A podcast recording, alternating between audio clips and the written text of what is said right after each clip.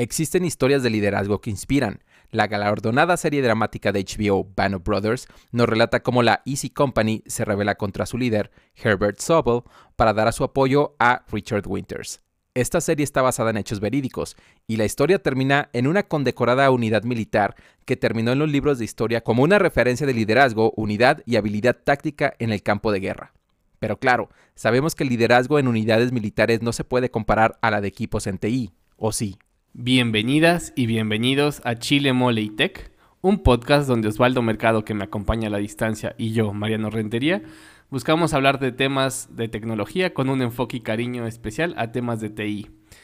Eh, este episodio es de experiencias creando equipos en tech. Y aunque Osvaldo y yo hemos hecho esto, sentimos que nos hacía falta un invitado. Y pues bueno, tenemos nada más y nada menos que al famoso y polémico Vicente Plata, quien de acuerdo a su Twitter bio es mentor en DevZ Community. Le pueden mandar mensajes. Es un Engineer Lead en We Are Hims, We Are Hers y Joint Terminal. Y él ex un Microsoft y Nearsoft.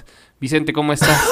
¿Qué tal? Este, eh, muchísimas gracias este, por escucharnos de entrada. Y pues bueno, ustedes, Osvaldo, Mariano, por la invitación. Eh, ya soy Vicente Plata, eh, ex en Twitter. Llevo alrededor de seis años este, tirando código, haciendo software de manera profesional. Y los últimos tres, este, recolectando lo que está diciendo Osvaldo, intento ser un poco más Winters y un poco menos Sobel. A veces digo, con distintos niveles de éxito, ¿verdad? Eh, muchas gracias por invitarme a platicar de eso. Eh, creo, que también tiene bastante expertise en, en, el tema. Entonces estoy muy emocionado de, de ver cómo se desarrolla la plática. Pues gracias por aceptar la, invitación, Vicente. Creo que el episodio, bueno, siempre digo eso, que, el episodio creo que se va a poner bueno, pero creo que aquí vamos a pilar ahora sí que varias décadas ya de experiencia. Entonces espero que sea de, sean valiosas esa, esa, pila de experiencia para la para los escuchas. Pero fíjense, vamos entrándole y como bien saben, tenemos, queremos contarles algunos datos antes de, ya entrar las discusiones. Y precisamente quisiera empezar con uno que es un estudio entre el Institute for Corporate Productivity y Global Business at Babson College, los cuales dicen que el trabajo, que en las compañías donde se promueve el trabajo colaborativo son cinco veces más probables de encontrarse como high performing.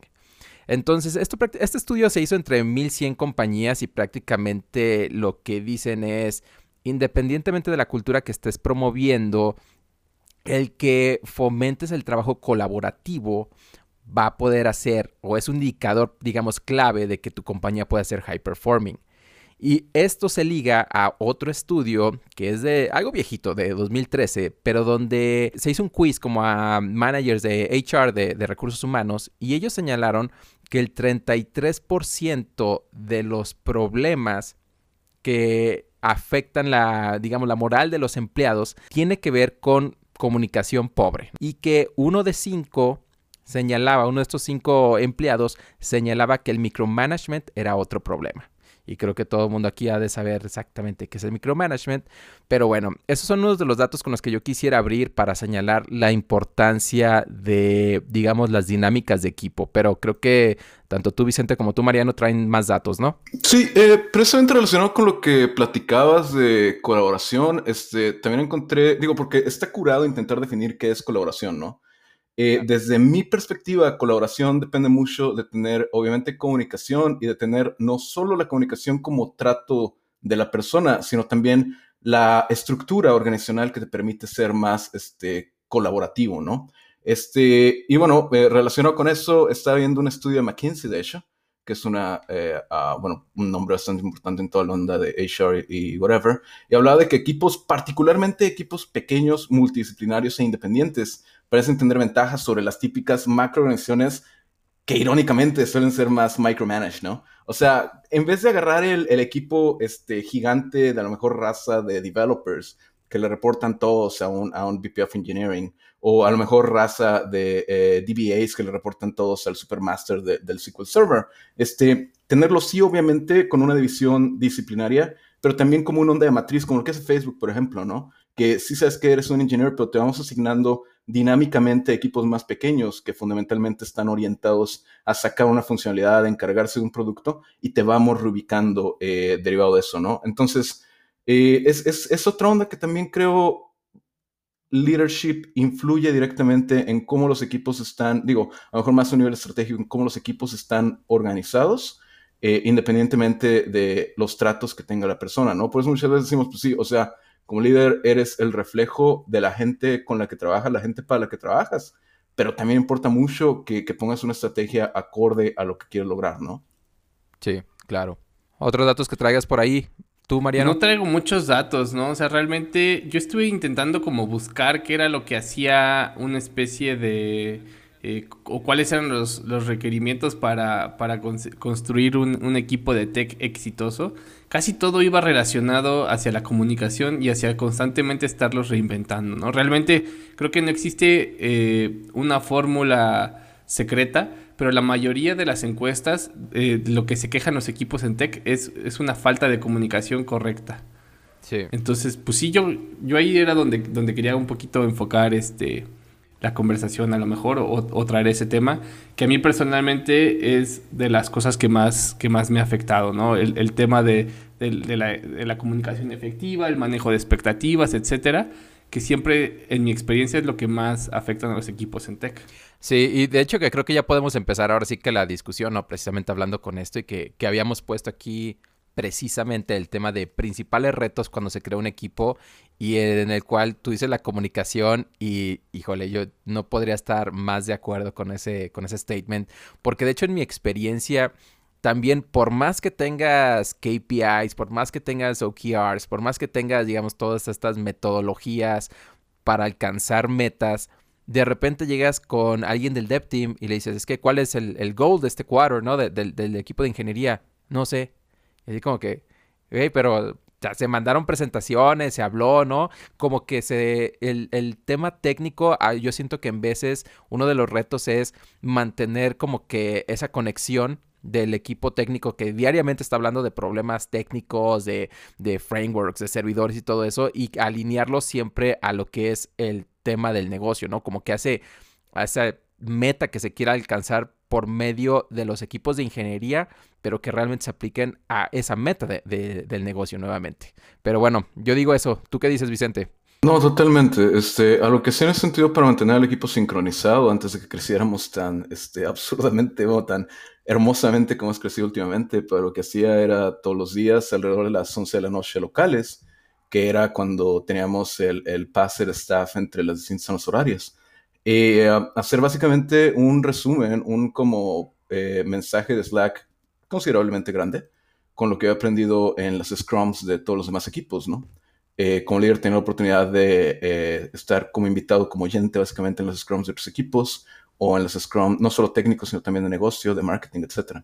Entonces, ya con eso, ir más o menos dibujando la, la correlación entre lo que cada quien estaba haciendo y cuál iba a ser o cuál podía ser su impacto en el negocio, ¿no? Eh, terminó siendo un poquito taxing y sobre todo uh, creo que fue algo que los PMs vieron que podían hacer con un poquito más de efectividad de lo que lo estaba haciendo yo. Pero si no tienes una visión, y no tiene que ser diaria como, como lo hacemos nosotros, pero a lo mejor semanal, una especie de check-in donde sepas puntualmente cuál es la aguja que estás moviendo y cómo la estás moviendo con cada línea de código que tiras. A lo mejor es importante que intentes escalarlo con tu, con tu eh, área de leadership, ¿no? Sí, que aparte que este tema de, de comunicación, digo, si las personas no saben por qué están codeando, o se dejan llevar en el día a día de, de, puro escupir código, creo que también es como que algo que baja la moral del equipo. Porque al final del día yo creo que todo equipo de, de, desarrollo debe tener como ciclos, ¿no? O sea, de ciclos de llegué a cerrar esto. No, no puedes tener como que un sprint interminable de, de, cosas por hacer, sino que debe haber como que estos ciclos, lo que le llaman como que cortes de ciclos mentales, donde las personas llegan y dicen, ok, nuestro goal es este, nuestra, nuestra meta es este, perdón, lo cumplimos, cerramos este código, como que nos reorganizamos, aprendemos de todo esto y seguimos en, el, en la siguiente meta, ¿no? Que es un poco lo que digo, se, se, trata de hacer con los sprints, pero que de repente los sprints se transforman en epics y eh, aparte el epic a lo mejor no lo estás viendo como hasta seis o ocho meses, ahora sí que en el camino, ¿no? Entonces como que se pierde también esa perspectiva cuando es tan lejos esa, esa meta, ¿no? Por lo menos digo, yo digo eso. ¿Cómo ves tú, Mariano?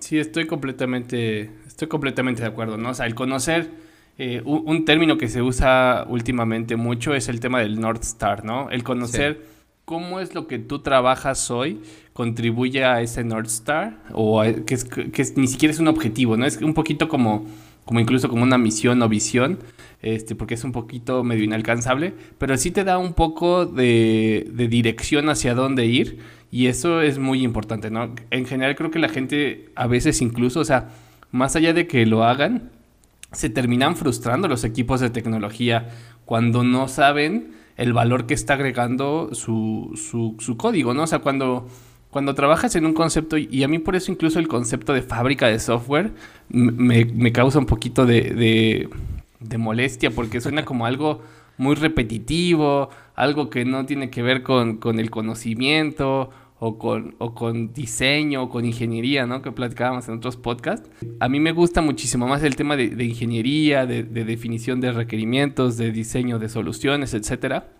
Y es ahí en donde creo que los equipos de tech van encontrando más valor y se sienten muchísimo más a gusto eh, trabajando, ¿no? O sea, una de las cosas que, que yo he aprendido eh, a lo largo de mi vida experiencia es este el, ayudarles mucho a, diseñar la solución para que eh, no simplemente estén recibiendo como órdenes, ¿no? Como este, este tema de, soldados, sino que a lo mejor en, esa analogía el North Star es ganar la guerra, ¿no? Y, cualquier cuidar un, este, un puente o, o, así ser el mecanógrafo o el doctor es parte de ese objetivo final, ¿no? Sí. Oye, y vámonos a una parte yo creo que clave, totalmente clave de lo que es el tema de crear equipos en tech, que es el proceso de entrevista, ¿no? Que cuando ya llegas a esta posición de management, te toca ya sea armar el equipo, ya sea permear a un equipo de la cultura y que eso equivale a un montonal de problemas, o por lo menos yo lo siento así, pero a ver Vicente, ¿Cuál es tu opinión en, esto? El proceso de entrevista cuando quieres estar formando o expander tu equipo. Híjole, mira, eh, algo que he encontrado, sobre todo que sentí yo también cuando estaba del otro lado de, de, la ventana, es que, pues básicamente lo importante era entrevistar y contratar a la gente técnicamente más brillante o técnicamente más capaz, ¿no? Una especie de meritocracia cuasi objetiva en cuanto a que si estoy haciendo, I don't know, Java, pues bueno, este Master de Spring eh, lo voy a jalar o si estoy haciendo React, pues este, este morro es un buen de componentes bien curados, pues lo jalo, ¿no? Pero eventualmente, ya estando del otro lado del río, o ya del otro lado de, de, la, de los roles, lo que empecé a ver es que este tipo de habilidades eh, ah, se, se, se, se, transforman, o sea, puedes, puedes como que irlas forjando, puedes como que irlas creciendo entre una persona. La tecnología es hermosa y, y por eso estoy en este rollo, yo creo que por eso estamos en este rollo, pero al final es una herramienta. Lo importante es ver cómo se traduce en cumplir los objetivos, en llegar al North Star del que estamos hablando. Entonces, lo que he hecho últimamente es adoptar una aproximación vía eh, Skills Matrix o Competency Matrix, que es básicamente formar una matriz de las habilidades que necesito más allá de lo, de lo estrictamente, más allá del framework o del lenguaje. Por ejemplo, ahorita estoy teniendo algunos problemas con mi sistema de, build, ¿no? Estoy generando un build así súper eh, masivo porque pues, metimos algunas librerías con las que no estamos muy familiarizados. Entonces, una JD que estoy, que estoy escribiendo, literalmente empecé a escribir ayer, va orientada a buscar a alguien que pues sí, si sabe React, TypeScript, React Native de pelos, pero si no, con que tenga lo básico de JavaScript debería bastar, buscando que supla esta carencia que tengo en el equipo de alguien que se clave Machine con ese tipo de herramientas de construcción y de CI y de CD, ¿no? Como que es un híbrido entre DevOps y, desarrollo de software. Entonces, cuando generas esta matriz, lo que, lo que yo es dividirlo, y pues, lo, que hace, lo que hace mucha gente es dividirlo entre tu equipo actual, qué tanto interés tiene y qué tanta proficiencia tiene en, en cada habilidad o en cada subtema. Y puede ser algo soft, como comunicarse con doctores, en mi caso, comunicarse con enfermeras, o puede ser algo eh, más técnico, como esta onda de construir o como, no sé, desarrollo y debugging para móviles, etc. Si hay interés en tu equipo, pues como que lo puedes empezar a crear desde adentro, suponiendo que, que haga sentido, que no te urja y, que tengas tiempo, ¿no? Para, para crear, a, para crecer a alguien en ese skill desde, desde cero. Pero pues si no, empieza a contratar orientado no tanto en que sea el master de una tecnología o de un framework en particular, eso a veces es secundario y me costaba mucho trabajo entenderlo porque me clavaba mucho en ser super pro en Java hace, ah, como 10 años, güey. Créelo no, ahorita le tiro mucha carrilla a Java, pero creo que bastante bueno aquel entonces. Y, luego me empecé a clavar en ser super pro en PowerShell y en C Sharp cuando, cuando empecé en Microsoft, ¿no? pero después te das cuenta que no necesariamente va por ahí. Cuando te batean, aunque seas bien rifado, y, aunque tengas todo tu, skill en algoritmos y todo al puro tiro, es bien difícil entender que no te están bateando a ti por tu capacidad técnica puntual, sino por la etapa en el tiempo en el que te encuentras, más tus skills de, de al lado, tus secondary skills, y qué es lo que está buscando la organización en ese momento, ¿no?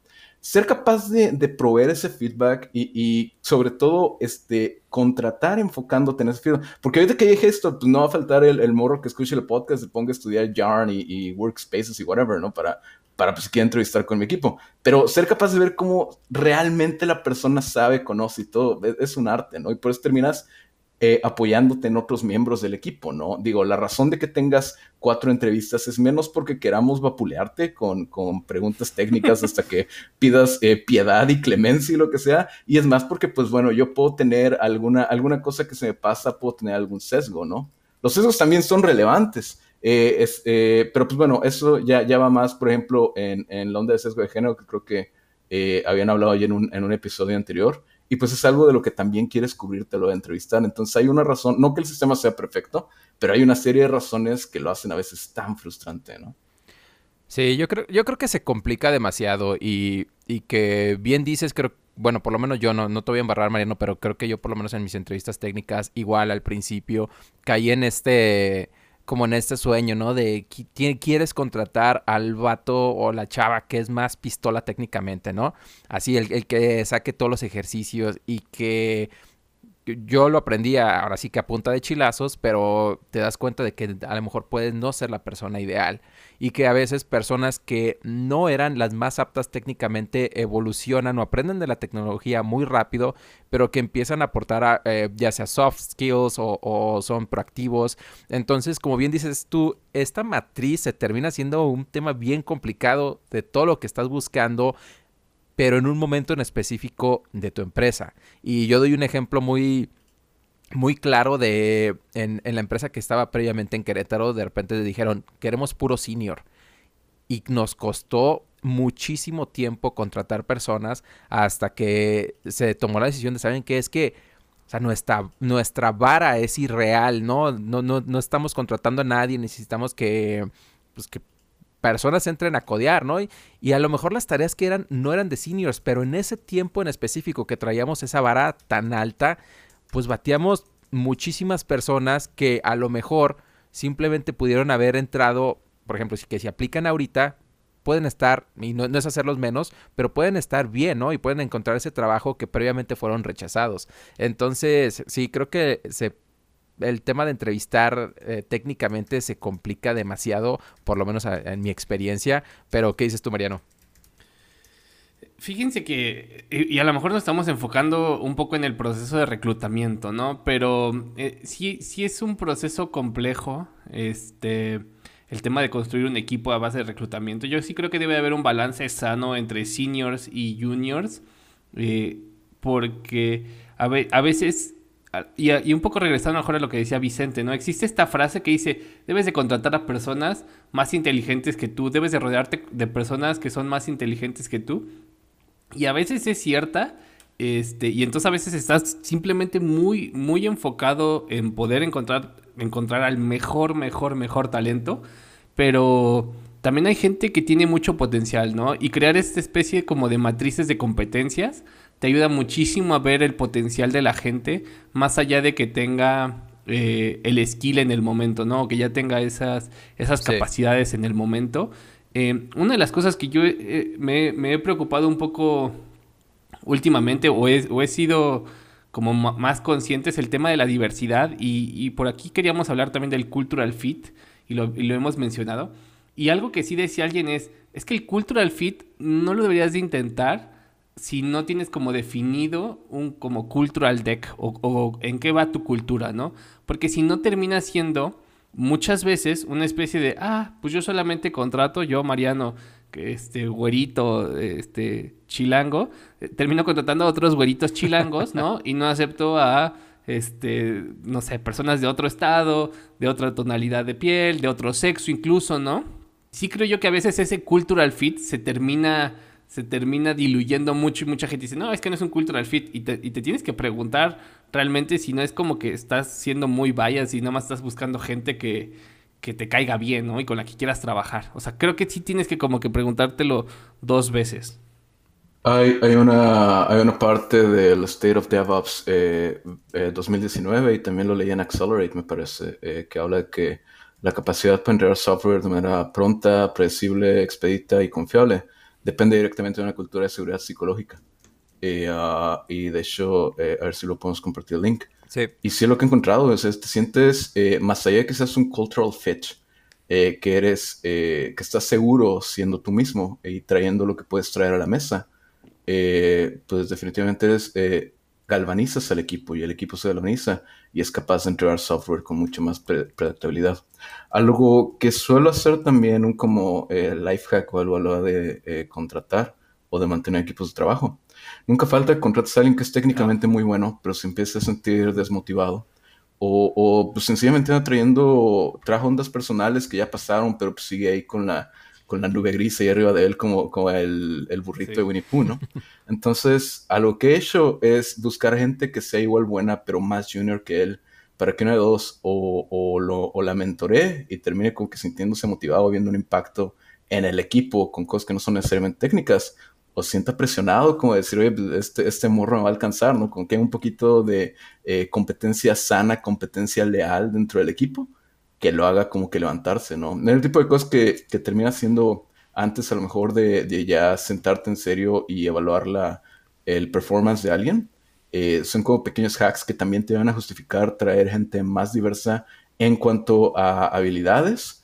A lo mejor no tanto en cuanto a ondas de identidad y whatever, pero sí en cuanto a habilidades y contratar raza un poquito más junior, ¿no? Sí, de, de hecho yo estoy totalmente de acuerdo con lo que dicen. Aparte creo que creo que el tema de cultural fit, como bien dice Mariano, si no tienes una cultura, eh, creo que ahorita se está agarrando mucho de este lado de, no, es que como que no es, puedes no ser cultural fit, pero que ni siquiera se da a entender muy bien la, la, la cultura de la compañía y que creo que como en episodios más, eh, pasados mencionamos, Mariano, el tema de la cultura es algo bien complicado de crear. O sea, es muy fácil llegar y decir, yo quiero ser bien abierto con todos y, contratar siempre 50% hombres, 50% mujeres o los que se identifiquen con A o con B. Pero realmente el toll, el, el, costo que, que eso te da en términos de reclutamiento es alto. ¿No? Porque a lo mejor eh, de principio te van a llegar pues 80% aplicaciones de hombres y 20% de mujeres. Entonces tú tendrías que seguir buscando. O sea, hay, hay, un costo detrás de todas las cosas que a lo mejor en una empresa muy, muy, muy pequeña no puedes tener. ¿no? A lo mejor en Microsoft o Google, todo esto pues sí se pueden dar el lujo, pero que también se pone muy difícil en, en otros ámbitos un poco más, más pequeños.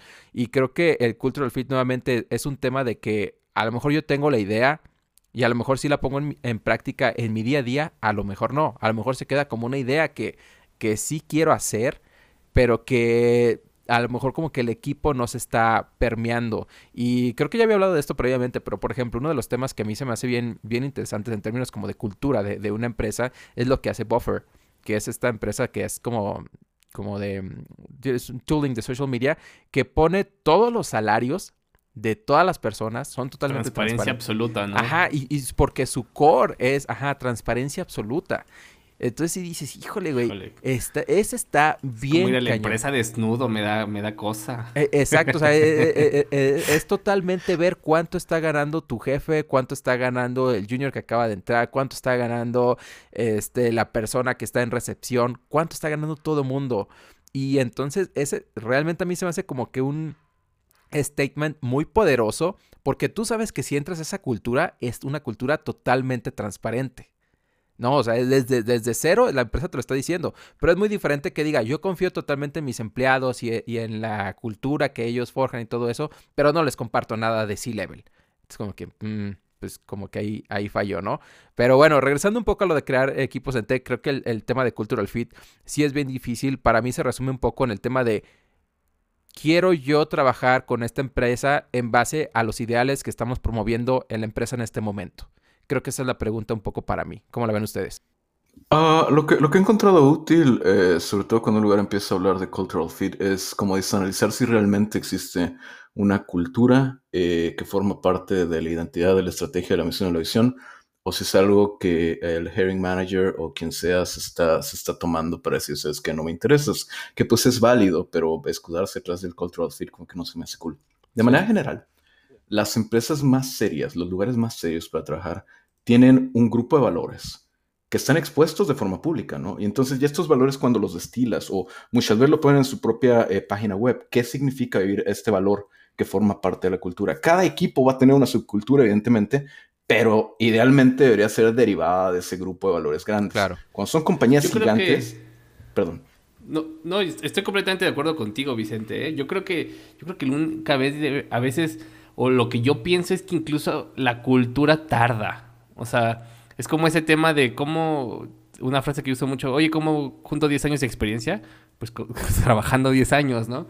Este, y la cultura, o sea, yo creo que incluso cuando empiezas una empresa, tú, tú puedes poner tus valores ahí, este, en el deck y impresos ahí en, en, la entrada y en cada pluma que le das a cada quien. Pero como dices tú, si no los vives, y a veces creo que incluso hay empresas que han cambiado sus valores porque dicen, ¿sabes qué? La neta, pues este valor ya no, ya no nos cuadra y, y vamos a cambiar por este otro valor. Y eso es, eso es algo realmente que muchas empresas deben de hacer, ¿no? Vivir los valores porque, porque depende de Oye, María, y perdón, perdón por interrumpirte, pero eso siempre me recuerda de esto de misión y valores. Siempre me recuerda cada que voy al pollo feliz. Que no, no sé si lo ubiquen, pero el pollo feliz es como, ay, no sé, pollo Pepe, y así, pollo asado, ¿no? Y, y, que siempre me tratan de la chingada. Siempre me tratan, o sea, el servicio al cliente es pésimo ahí, pero pinches pollos están bien ricos, entonces me gusta mucho ir. Entonces el detalle es de Vas por las promociones, dilo. Anda, de, de, miércoles 2 por 1 Pero pero no, de, de, que llego y siempre dice, tienen, ya ves, ¿no? De, de, de clásico changarrito, así como que misión, valores, y, y que tienen así como que dar el mejor servicio al cliente posible, ¿no? Yo digo, pues no manches, obviamente no están este, viviendo este valor, ¿eh? Güey, ¿qué tal, ¿qué tal si consideran al cliente el pollo, güey? Pues sea tan rico. ¿Por cómo lo cuidan cuando lo traen, güey? yo, yo siempre que lo veo pienso, no manches, deberían de cambiar de dar un pollo al cliente. Esa, esa es su misión, gente. No, ya, si me tratan bien o no, o no, ya, ya esa parte. Su misión debería ser darle un pollo al cliente en menos de cinco minutos y totalmente se los compro. Pero eso de dar el mejor servicio posible, neta, sí digo, la neta, él no, no, lo vive, ¿no? Pero perdón, quería, quería sacar mi trauma con, con, el pollo feliz, que nunca es feliz, pero, pero sabe bien rico. No sé qué querías decir, Vicente. no, digo, uh, fundamentalmente iba, iba, por ahí, o sea, hay muchos lugares que, que no viven sus, sus valores, que la cultura no solo es maleable, sino es más maleable de acuerdo a la conveniencia del güey con el que estés hablando, que, sí, que hacen sí, cosas muy chacales, etcétera. Y pues es el tipo de lugares que eventualmente, tarde o temprano, van para abajo, ¿no? ¿no? Lo que he visto es los lugares que van para arriba, con excepciones, eh, sobre todo que van para arriba en cuanto a reputación con la raza, eh, suelen ser los lugares que realmente están viviendo este gig. Digo, te pagan bien, eh, ponen, ponen su dinero y su tiempo donde está su boca, y es lo que al final termina generando tan, tan buena reputación, y lo que al final hace que sepamos que son lugares óptimos para trabajar, ¿no? Sí.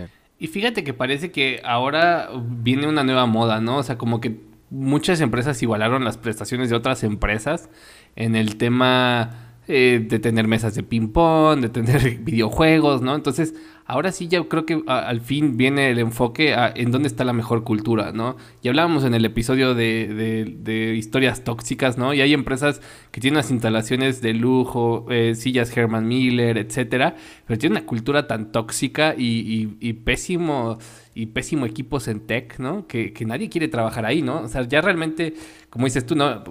Eh, eh, put the money where your mouth is, no, no, no supe decirlo en español. Este va muchísimo más por allá, yo creo. No, claro, y, y, digo, siempre van a haber lugares que estén un poquito más, un poquito más jodidos, ¿no? Creo que comentaban en, igual en el episodio de, de Alex, de la típica consultora Godina ahí en Santa Fe o lo que sea, uh -huh. donde pues llevas tu lugarcito de trabajo ahí todo culero con, con la lamparita de 15 watts arriba, literal lo estoy pasando verbatim porque solté una carcajada cuando lo escuché, eh, pero ya son los menos, ya son los menos y ya están ubicados eh, o ya tienen un target muy específico eh, que se va haciendo mucho más narrow, pues uno de los beneficios de la globalización, ¿no? Pequeño cerdo capitalista. Sí, sí, totalmente claro. de acuerdo. En, en, esta parte yo creo que sí vamos a ver cómo los lugares de trabajo en México se empiezan a radicalizar demasiado rápido en tech, ¿no? Y, y que creo que...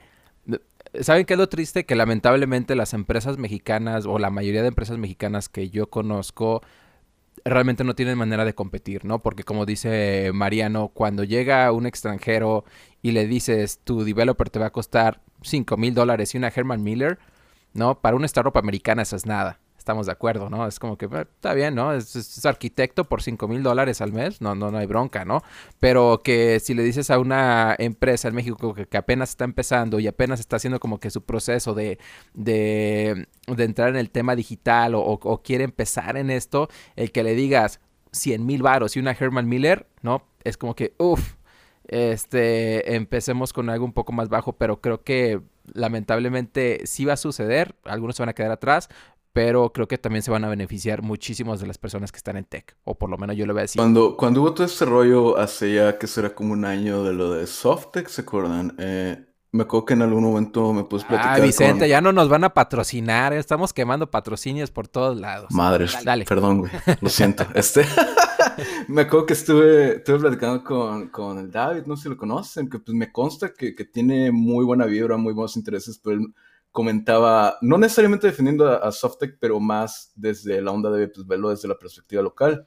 Que pues está bien canijo, ¿no? Como dices, competir en términos de dinero como empresa local con empresas del otro lado, que pues, como, como la que somos nosotros, ¿no? Que pues, los jalamos básicamente como, como contractors o lo que sea para pues, aventar el billetazo ahí directo, ¿no? O sea, sin problema.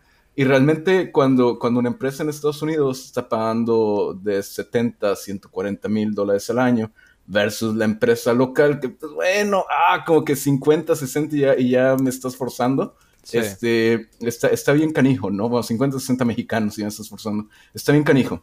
Eh, lo que creo que queda aquí, al menos para empezar, es pues verlo como una especie de, de, training grounds, ¿no? O sea, y no creo que haya nada inherentemente malo con decir, güey, me cuesta mucho trabajo tener retención de raza senior eh, pero pues bueno, empezamos con raza junior y mid-level para que eventualmente la raza senior te la puedas llevar directa, ¿no? Creo que es algo que están empezando a hacer algunas, algunas empresas de, offshoring en diversos lugares del mundo. Eh, como que darle a la otra empresa la facilidad de, no sé, después de un año llevarse directamente el recurso.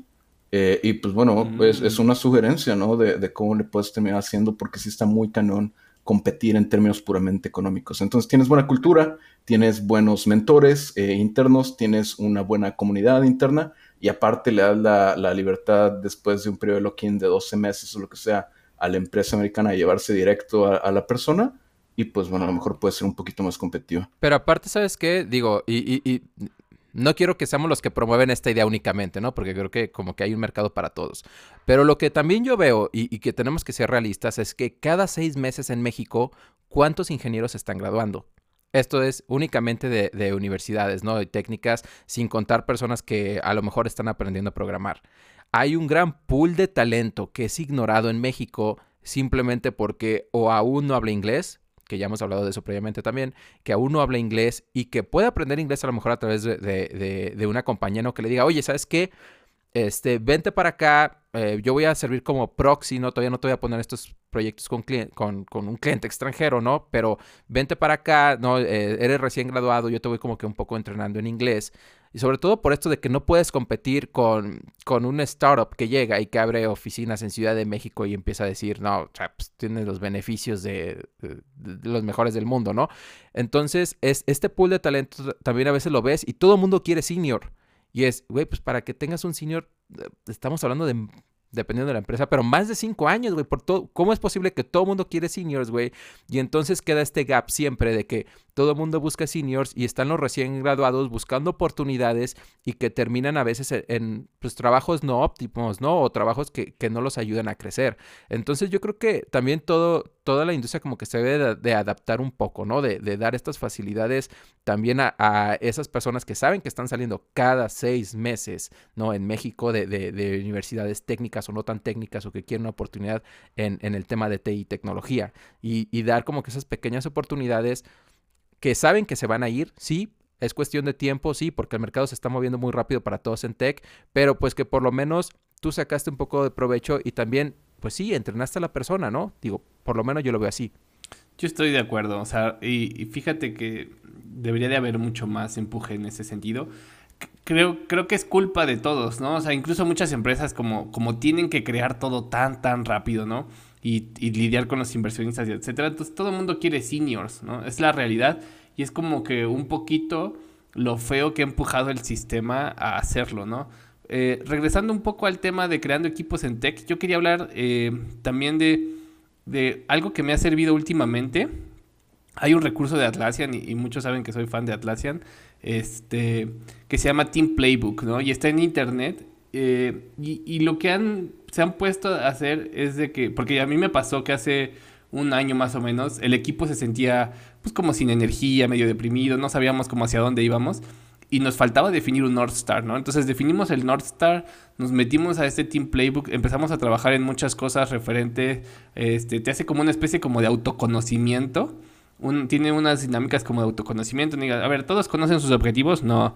Este, ¿Todos este, saben eh, de qué se trata el proyecto? Sí o no, qué tanto, ¿no? Y la gente literal nada más con pulgares arriba y pulgares abajo explica sus cosas y lo que te sugiere es como muchas cosas que puedes hacer. Ok, pues no conoces tus metas, mira, aquí está eh, cómo funcionan los OKRs, ¿no? ¿Por qué no defines un OKR? Empieza con algo que se pueda medir, etcétera. Vienen muchos ejemplos y desde entonces realmente en, mi equipo sí me, sí me cambió mucho la dinámica. Este, porque a veces te dejas llevar demasiado por la operación y muy poco como por el tema de, pues, del trabajo en equipo, de la colaboración, de, la, de las dinámicas, del, cómo está, e, esto le llaman como un, health monitor, ¿no? Cómo, cómo está la salud del equipo como equipo, más allá de sus, de, pues no sé, de la cantidad de tareas, de pull requests o, de lo que quieran claro. Este, y a mí me ayudó bastante, ¿eh? lo recomiendo mucho a, quien sea. Y es gratis, o sea, no tienes que tener este contratado. Obviamente, si tienes contratado la suite Atlassian, este, ya vienen los formatitos allá adentro. Pero si no, los puedes descargar en, PDF y hacer este por tu cuenta, ¿eh? Ya. ¿Tú utilizas algo similar, Vicente? Eh, me, estoy acordando y de hecho no, no me había acordado que, lo hubiera usado tanto, pero sí es súper relevante un, un, Notion que tiene este Alex eh, eh, que habla básicamente, él es el, era CEO de Clearbit, se convirtió en chairman en la semana, eh, pero básicamente habla en el aspecto más de equipos remotos pero al final tiene bastantes insight, tanto en ondas culturales como de hiring, como de, eh, pues de todo el onda de, formar el equipo, ¿no? Eh, que he encontrado bastante útil. Eh, de hecho, estoy, estoy pasándoles el link ahorita para ver si lo podemos compartir con, con el resto de la comunidad que nos escucha. y pues bueno, pero al final, ¿sabes qué? Se trata de eso y es algo que sí siento que a veces, que a veces falta. Existe, pero sería ideal que, que hubiera más.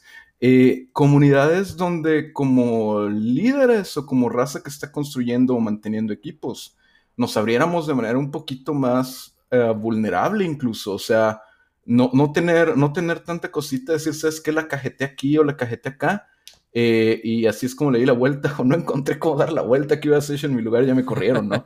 pero, pero sí estaría, estaría padre igual, y probablemente existe un recurso de ese estilo me encantaría encontrarlo en, en Devs Community, como que estamos intentando hacer un canal de, leadership, pero pues a veces es complejo echarlo a andar, ¿no? Creo que el approach que tenemos particularmente en esa comunidad es más como para ICs, entonces no sé, no sé Yo supe que Buritica estaba buscando hacer algo similar, según yo. No, me acuerdo si era exclusivamente de leadership y tampoco me acuerdo si era como que en español, porque como que entendí que lo querías hacer en un poco más como para eh, pues para la comunidad de, la TAM, ¿no? Pero la verdad no, no, no te confirmo, pero sí, creo que, creo que sí hace falta porque yo lo que siento es de que como estamos aprendiendo en el tema de, management, esa punta de chilazos y de malas experiencias. Y, y, no se me hace chido. De hecho, yo me acuerdo muchísimo que, eh, creo, que ya lo había comentado, pero, pero para mm, dar un poco de contexto, yo de mi primer chamba profesional, a los nueve meses me hicieron lead. Y pues e, e, era mi primer chamba y a los nueve meses eres lead. Ya había tenido clientes, digamos, de, de, que yo era freelance, ya había como que ahí medio tenido un pequeño equipo de freelancers, pero era otro tema totalmente y la cantidad de veces que hice tonterías o, que pues que no sabes, ¿no? Eh, eh, o sea, son impresionantes. Es un poco como, como ver porno contra sexo real, ¿no? O sea, pues sí sabes cómo van las cosas, pero pues ya a la hora de los chingadazos, o sea, estás haciendo un cagadero ahí impresionante, ¿no?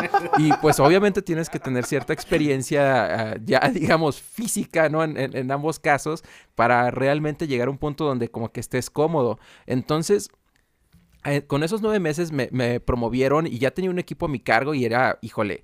Entonces yo lo que empecé a hacer fue como que eh, pues hacer preguntas, ¿no? A mis managers y todo esto, pero aparte yo compraba, o bueno, sigo consumiendo bastante lo que es ah, Harvard Business Review, ¿no? Como que de ideas de ellos y, y desde entonces me acuerdo, estoy hablando como de 2011, más o menos, hubo una nota que, me, que, que sigue siendo relevante para mí, que era... Eh, un, un, proyecto no lo puedes mejorar únicamente impulsando a las personas o únicamente impulsando a lo que es, digamos, la tecnología, ¿no? Sobre todo en, proyectos de tecnología, tienes que impulsar a las personas, el proceso, ¿no? De, de, de, desarrollo de las personas, la tecnología y el producto, ¿no? Entonces como que este diamante, de cierta manera, que tienes que impulsar y que yo creo que es muy importante, ¿no? De que a veces no clavarse con, vamos a, brincar la tecnología más nueva, ¿no? Cuando estás haciendo equipos de trabajo, de, obviamente los devs siempre ven eso, pero no puedes dejar el lado de las personas atrás. Entonces también impulsar a las personas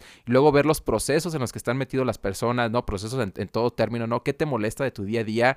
Y ya para cerrar así como que un poco mi rant, me acuerdo que en un equipo de trabajo el Scrum Master sugirió una hojita donde al final del día tú lo único que tenías que hacer es dibujar una carita sonriente o una carita mala. Era todo. Y si querías, podías poner por qué.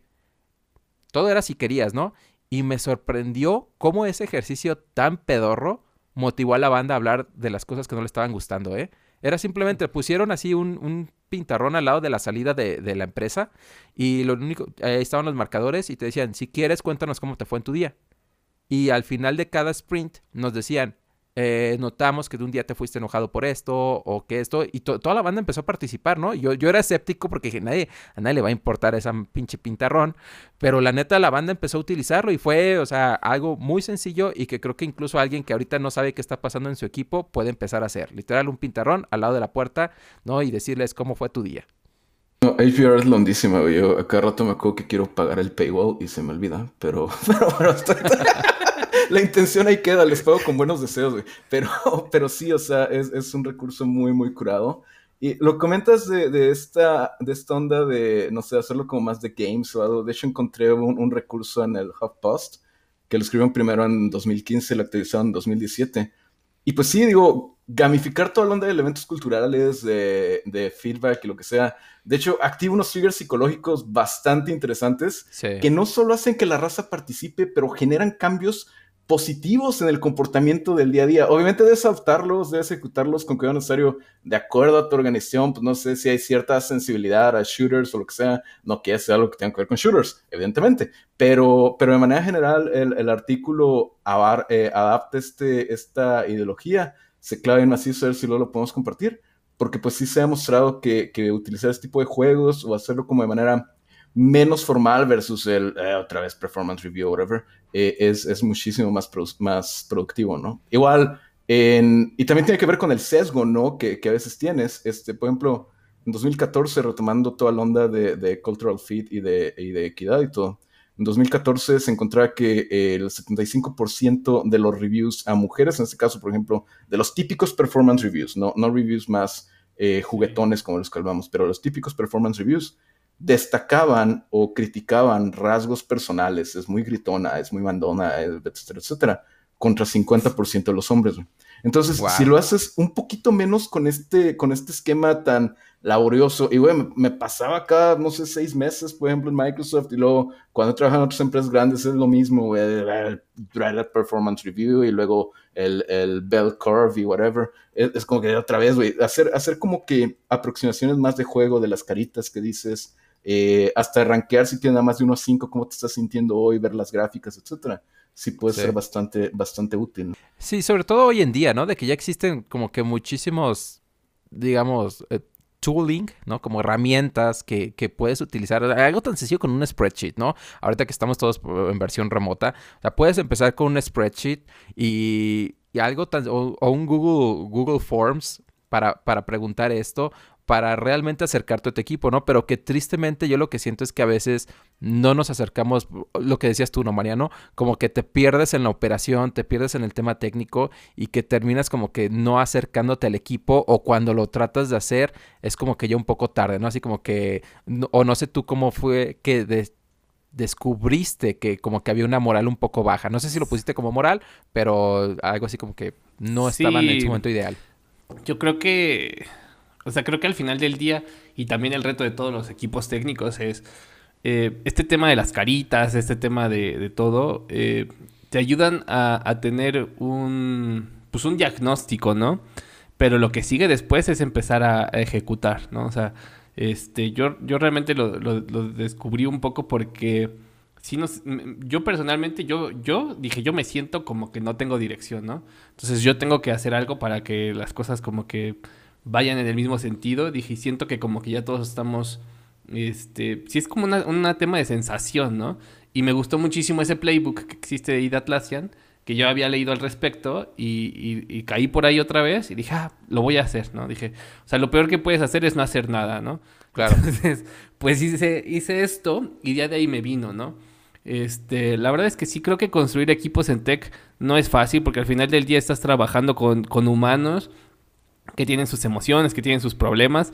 Este, lo importante es seguirte esforzando eh, como líder o como persona parte del equipo, empujar a tu líder. O sea, yo creo que es una responsabilidad compartida, este, todo, ¿no? O sea, realmente, y, ser muy como, en, ambos casos, ser muy comprensivo de, la otra parte, ¿no? O sea, como líder, pues, ser muy comprensivo de, la persona que forma parte de tu equipo y como, como miembro del equipo, ser muy comprensivo de tu líder y los retos que él tiene, ¿no? Y cuáles son las cosas que él puede y que no puede hacer, ¿no?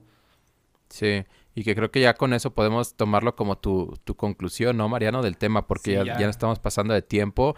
Vicente, ¿cuál sería tu conclusión, digamos, de crear equipos en tech? Lo que, lo que me puse a pensar conforme platicábamos y desde antes que, que, que nos hablar de esto, o sea, generalmente nos clavamos bien, bien macizo en lo importante que es ser lean, adaptarse, medir pivotear en cuanto a lo técnico, ¿no? Y está curado eh, cuando lo haces a lo de crear productos, pero como que también estemos a adoptarlo o, tener aproximaciones similares a la hora de management, de liderazgo, de hiring, analizar lo apropiado, eh, no solo en cuanto a la gente que, forma tu equipo actualmente, sino en el periodo de tiempo en el que ellos y los stakeholders se encuentran, ¿no? Eh, conducirte con humildad, como, como estaba platicando ahorita Mariano, eso es que estoy, estoy perfectamente abierto a decir, pues metí la pata, y sin apego a alguna manera puntual de querer dirigir equipos. Digo, aunque lo que hemos platicado es lo que a lo mejor no está funcionando, no está funcionando ahorita, hay que ser desapegado y decirse es que pues eso va a cambiar, ¿no? Igual que como lo hacemos a lo de crear productos, de acuerdo a los datos, de acuerdo a hasta si quieres a hunches ocasionalmente, mientras sean relativamente educados y, basados en, buscar el bien del equipo, el, bienestar técnico, personal, humano, etcétera, eh, pues también se vale, ¿no? Este, por eso me gusta tener este tipo de plática, porque hablas, intercambias datos, discutes, no hay un dices de güey así en Mandalorian el rollo, pero, pero conoces caminos distintos, ¿no? En este caso, pues conocer los caminos distintos que han tomado ustedes o los caminos distintos de, raza, de la que han leído y que compartieron ahorita.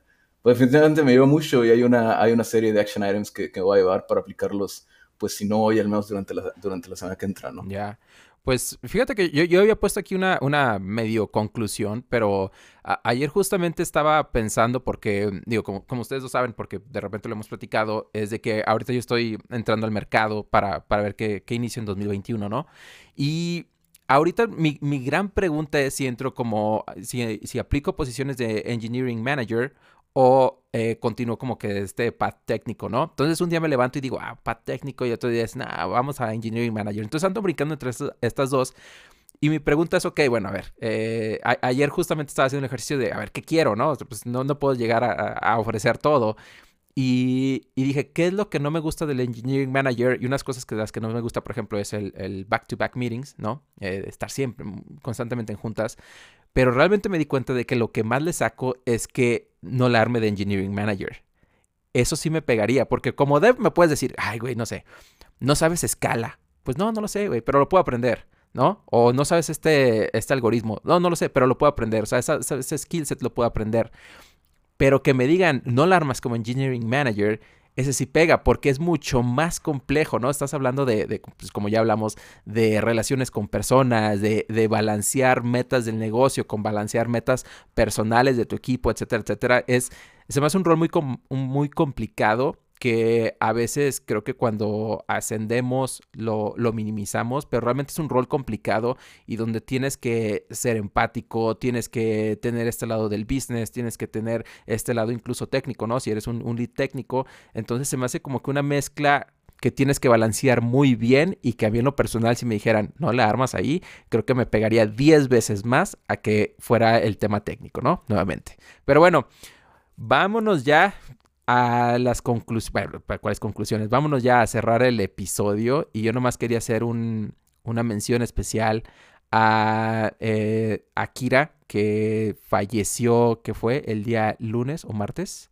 no me acuerdo, de cuando estaba... El 2, el 2, no me acuerdo cuándo fue 2, pero fue el 2. Sí, Sí, fue el, lunes, sí, precisamente el lunes 2 de noviembre. Si no conocieron a Kira, era uno de los hosts detrás de Nerdcore Podcast. Lamentablemente falleció de, de COVID. Entonces, queremos hacer una mención especial porque, digo, yo, yo sí escuchaba Nerdcore Podcast, sigo escuchando Nerdcore Podcast, pero van a hacer un episodio especial. Justamente el día de hoy que estamos grabando este episodio, a las 9.30 van a hacer un episodio especial como, como para recordarlo. Y pues, híjole, muy, creo que tecnología en general pierde a alguien importante. A mí me gustaba bastante su show, su forma de ver las cosas, pero digo, esa es mi opinión personal. cuando, no, yo iba a decir que para mí también creo que eh, el esfuerzo que hizo Akira y el equipo de, Nerdcore era, pues como que sí abrió mucho la, la puerta para los creadores de contenido, ¿no? A mí también personalmente, digo, nunca lo conocí en persona, pero sí me, sí me identificaba mucho como con su forma de explicar, de ver las cosas, etcétera. Entonces, pues sí, una, una gran pérdida creo para, para toda la comunidad. Este, y pues, nada más de mi parte. ¿Qué, ¿Qué, ibas a decir, Vicente? O sea, Washa, es de videojuegos, eh, revistas, eh, tecnología, crear empresas, este, onda más de, este, no me acuerdo cómo se llama la, la, filia onda japonesa, pero bueno, este, de la cultura eh, japonesa y todo eso. O sea, el, abanico de las cosas donde tuvo impacto y la fuerza de este impacto, sobre todo, pues ahorita lo vemos tranquilo, ¿no? Porque ya cualquier morro pues agarra, sienta y empieza hacer streaming, whatever. Pero desde que él empezó, güey. Sí, y todas las puertas que abrió, toda la raza que apoyó, güey. O sea, está, está, está bien macizo, ¿no? Digo, sí, sí, sí pega. Me acuerdo varios cuates y yo sí fue como que sí de qué mal onda, pero pues bueno, eh, queda, queda recordar las cosas tan curadas que nos enseñó, los ejemplos tan chidos que puso. Y pues bueno, honrar su memoria, yo creo, echándole más ganas, ¿no? Todos los días. Sí, creo que lo dices muy bien, ¿no? Un, gran legado que, que, deja realmente Akira y por eso decimos hacerle una, una, mención especial. Y vámonos a Tech Twitter ya para cerrar este episodio. Dejen eh, inicio yo. Yo seleccioné un tweet de Alejandra in the House o su handle que es Alex Camacho GZ. Y ella lo que hace es una respuesta a un tweet que, que ahí de repente se puso medio polémico la, semana pasada, que hablaba de las prácticas, o digamos que es una buena práctica el avanzar un proceso de HR hasta tener un contrato y luego en ese punto rechazarlo. Y bueno, Alejandra responde, discrepo, es hasta la oferta la formal cuando queda claro todos los beneficios que vas a recibir. Dos, al renunciar a tu empresa actual viene la contraoferta y puede ser algo positivo. Tres, al final el que decide es uno. Si, si en un proceso en último momento algo no te latió, pues no, y ya. Y yo le iba a entrar a ese thread, pero Alejandra dio un punto, ya había varias respuestas muy buenas y creo que este es una de las mejores que yo vi.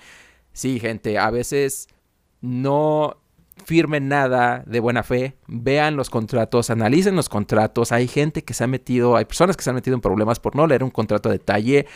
Hasta que veas el contrato final, tú tienes que decidir realmente tu acción. ¿No? Entonces se me hace un tweet muy afortunado de Alejandra, totalmente de acuerdo con ella, no firmen nada, si, si los están presionando por firmar nada, si lo están eh, presionando porque tomes una decisión, es tu decisión, eh, va a ser tu tiempo, va a ser tu salario, entonces tómense el tiempo necesario para tomar sus decisiones, ¿no? Y simplemente cuando lean todo y estén de acuerdo con todo, pues si dices, con gusto voy a estar contigo en, tu proceso y en tu compañía. Entonces, eso fue lo mejor que yo vi en TechTweet. Vale, pues no, no firme nada si no les... Este, por más que los esté presionando Vicente, este, yo de lo mejor que vi en Tech Twitter, este, realmente la semana, no, encontré mucho esta semana, porque la semana fue como completamente electoral y así, eh, y, por más que, que, le rasque, pero encontré un tweet de Ana Hanna Octava, que si mal no recuerdo es parte de la comunidad de, Tecmactini, o siempre la pronuncio mal. Este, pero me pareció interesante ver este cronograma de los lenguajes más populares, pero por porcentaje de market share, ¿no? A veces es un poco, la gráfica va este, mucho por el tema de, de dónde hay más programadores, dónde hay más ofertas de trabajo, pero por market share se me hizo, se me hizo interesante ver cómo, cómo han este, eh, evolucionado los lenguajes a través de los tiempos. Creo que la gráfica inicia por ahí de los 70s este, hasta los 2000. Entonces están bastante, está bastante interesado, interesante, perdón, y ese fue lo mejor que vi en esta semana. ¿Y tú, Vicente? Uh, leí un tweet de Ivan Gulenko, creo que se pronuncia, no sé, nunca lo he visto. Y mira, fíjate que hay algunas cosas que lo escribe el morro aunque no lo sigo, tengo no solo cuerpo de elefante, sino memoria de elefante también, entonces me como de las cosas que escribe la mayoría de la gente. Y hay algunas cosas que lo escribe que no soy súper fan, pero lo que escribió, esto se me llamó la atención. Hablaba de la jerarquía en la calidad de candidatos, sobre todo lo amarro con lo que estamos platicando hace rato, ¿no? De, de job boards de, de tipo OCC o, o, hasta LinkedIn, la, la calidad suele ser baja. Es la verdad, y lo lamento mucho, pero bueno de cold approaches, como el, el, morro que se te acerca y te manda un mensaje en LinkedIn, o de tu compañía está toda madre, quiero regalar ahí lo que sea, la calidad suele ser media. Y sí, sí he, he tenido oportunidad de contactar a una o dos personas mediante esas aproximaciones. A veces como que son un poquito pushy, pero pues bueno, es raza que de alguna manera ya te investigó y lo que sea. Pero recomendaciones generalmente, sobre todo cuando es alguien con quien tienes confianza, que sabe lo que está haciendo, que sabe lo que te interesa como líder en este caso. Cuando son vía recomendación, la calidad suele ser alta. Entonces hay que enfocarse a veces en, en generar buenas relaciones, en, en, tener una red sólida, en echar la buena vibra a la raza, no, no andar ahí de, de gatekeeper, whatever. Eh, uh, es, es, como que un poquito, a veces cuando empiezas y te clavas en esta onda de la meritocracia, lo ves como un poquito coshi, ¿no? Eh, y a lo mejor es un poquito coshi, pero pues a la vez te, te ahorra muchos problemas, muchos headaches. Eh, si, si tienes las referencias, si conoces a alguien que ha trabajado contigo, y ese alguien puede decir, ¿sabes qué? Este morro sí rifa, o es muy responsable, sí. o lo que sea da muchísima más certidumbre y la recomendación suele dar muchísimo más poder que encontrarte eh, como cualquier rando en, en, algún job board o, o con, con, algún cold approach, ¿no? Sí, totalmente. Y nunca menosprecien su red, gente. A veces si estás buscando algo, simplemente habla de eso, ¿no? Y, y pueden llegar ya oportunidades. Entonces, bueno, pues Mariano, ¿nos corres? Dice, dice, dice el Mariano que es porque eres güerito, dejo claro, güerito, como dijo hace ratito. Ojitos claro, es porque, porque no, es, bueno. es de Guadalajara. Pues los corro. Este, muchísimas gracias a todos por este, por escuchar un episodio más de nuestro podcast. Síganos en nuestras redes sociales en Twitter, Facebook e Instagram, arroba chilemoleitech. Inscríbanse a nuestro newsletter eh, para que así los podamos conocer mejor y les mandemos los stickers, sepan cómo llevárselos. A mí me encuentran en Twitter como arroba Mariano Rentería y en LinkedIn como diagonal Mariano Rentería. ¿A ti dónde te encuentran, Osvaldo? Yo estoy en Twitter como OMercadoCos, es COWS, es el mismo handle para Medium, donde acabo de publicar una nota nueva de que necesitamos más stand-up y más tech. Así que si les gustan ambos, pásenle a leer. Y estoy en LinkedIn como Osvaldo, es con V, y nuevamente MercadoCos, COWS. Yeah, eh, yo soy Exente en Twitter, tres letras porque estoy viejito. Este, Exente87 en Insta. Eh, VR Plata en LinkedIn y vplata.dev para todos los demás links. Perfecto. Pues bueno, no olviden que si les gusta el podcast, recomiéndenlo a sus amigos y si no, recomiéndenlo a sus trolls más cercanos.